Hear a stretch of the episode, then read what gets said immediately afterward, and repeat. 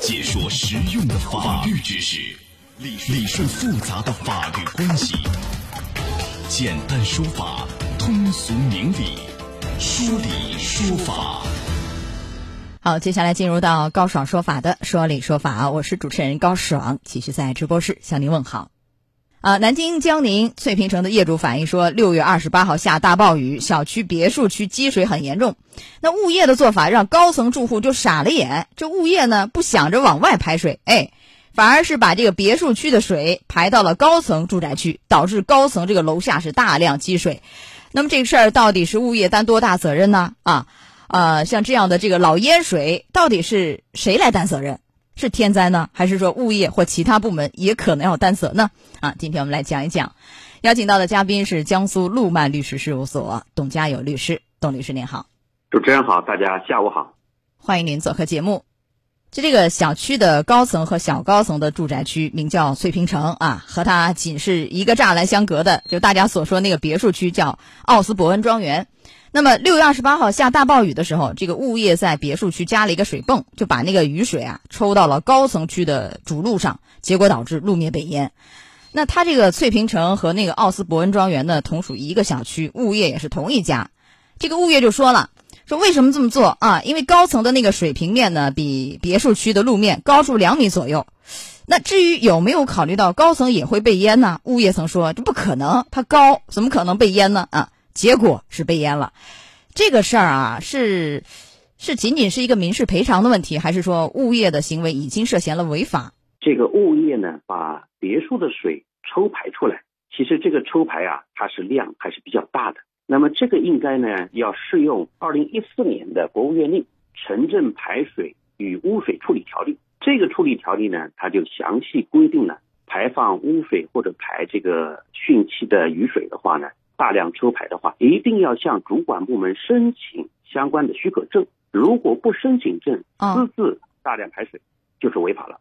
这个还要办证，就是把水抽出来排掉，还要办一个证。没有办证，这个怎么处罚呢？如果没有申请这个排水的管网的许可证的话呢，那么这个处罚还是比较严重的。行政部门呢，可以让他呢停止啊违法行为，然后呢要求他采取呢这个补办的措施。如果不补办，可以处罚五十万的罚款。这个处罚呢是并排的啊，并行处罚的，不是先后的。造成损失的话呢，要全额赔。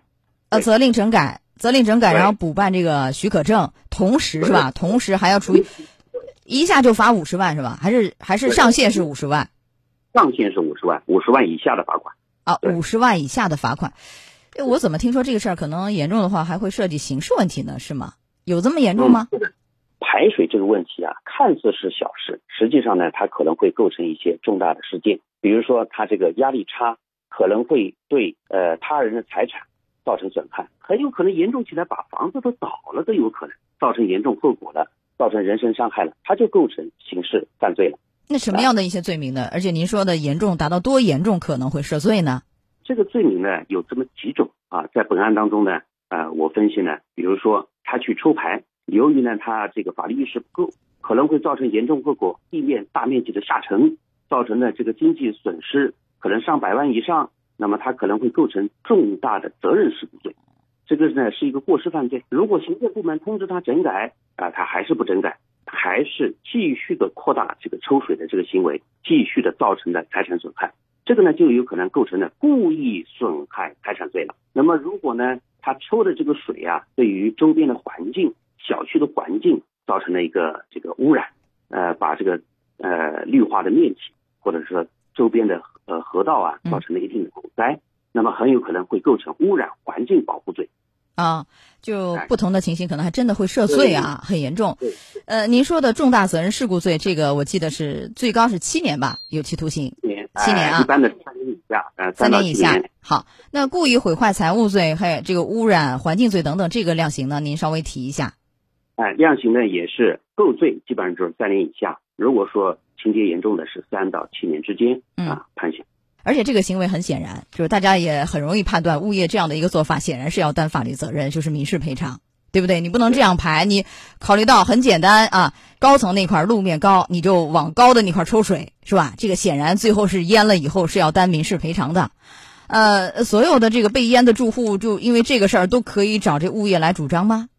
是这意思吗？民事赔偿？嗯，是可以的。如果说因为他这个排水行为导致高层业主损失的话，那么高层业主很有可能高层他十楼以上什么几楼以上他没有损失，对吧？但是呢，这个小区它的公共面积都是属于我们业主的财产范围，可能会把路面破坏了、绿化破坏了。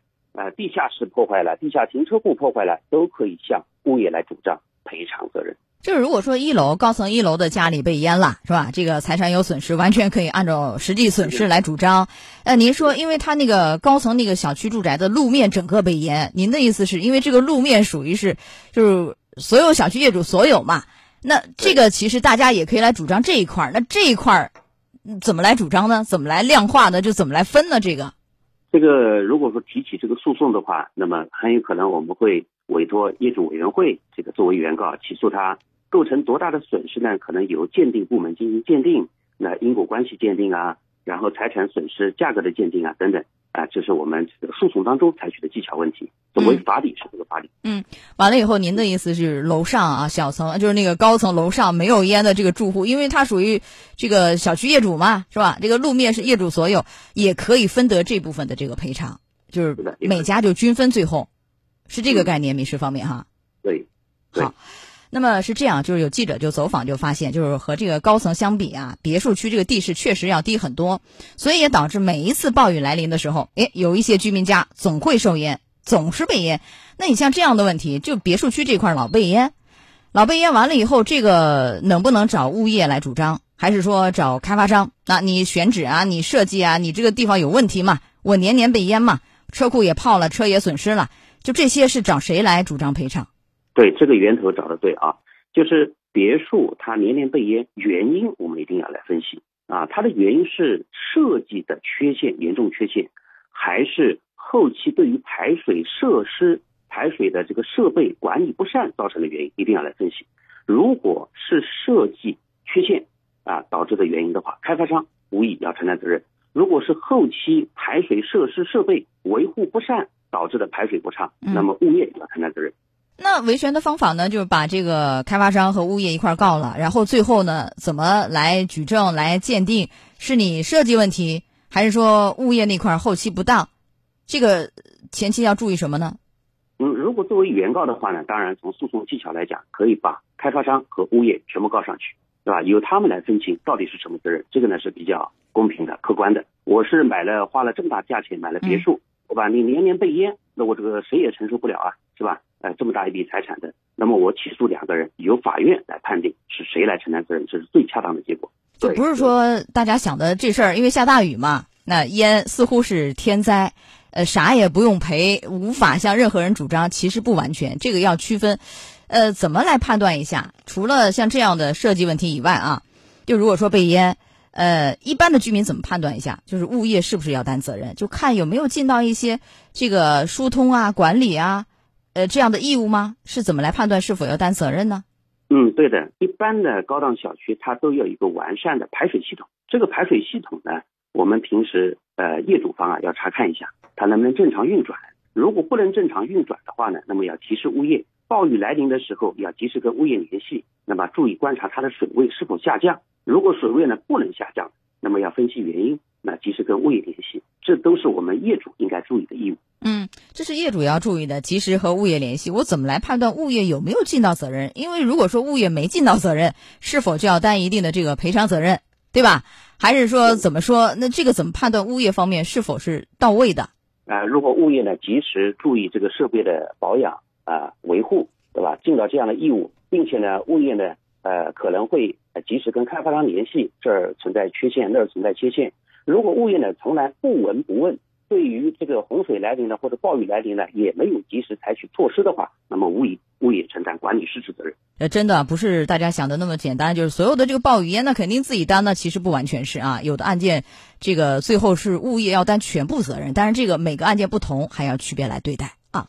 好，来到这儿结束我们的说理说法，稍事休息一下，马上进入到维权法宝啊，董律师，我们稍后见，马上再回来。高爽说法节目收听时间。首播 FM 九十三点七，江苏新闻广播，十五点十分到十六点。复播 AM 七零二江苏新闻综合广播，二十二点三十到二十三点。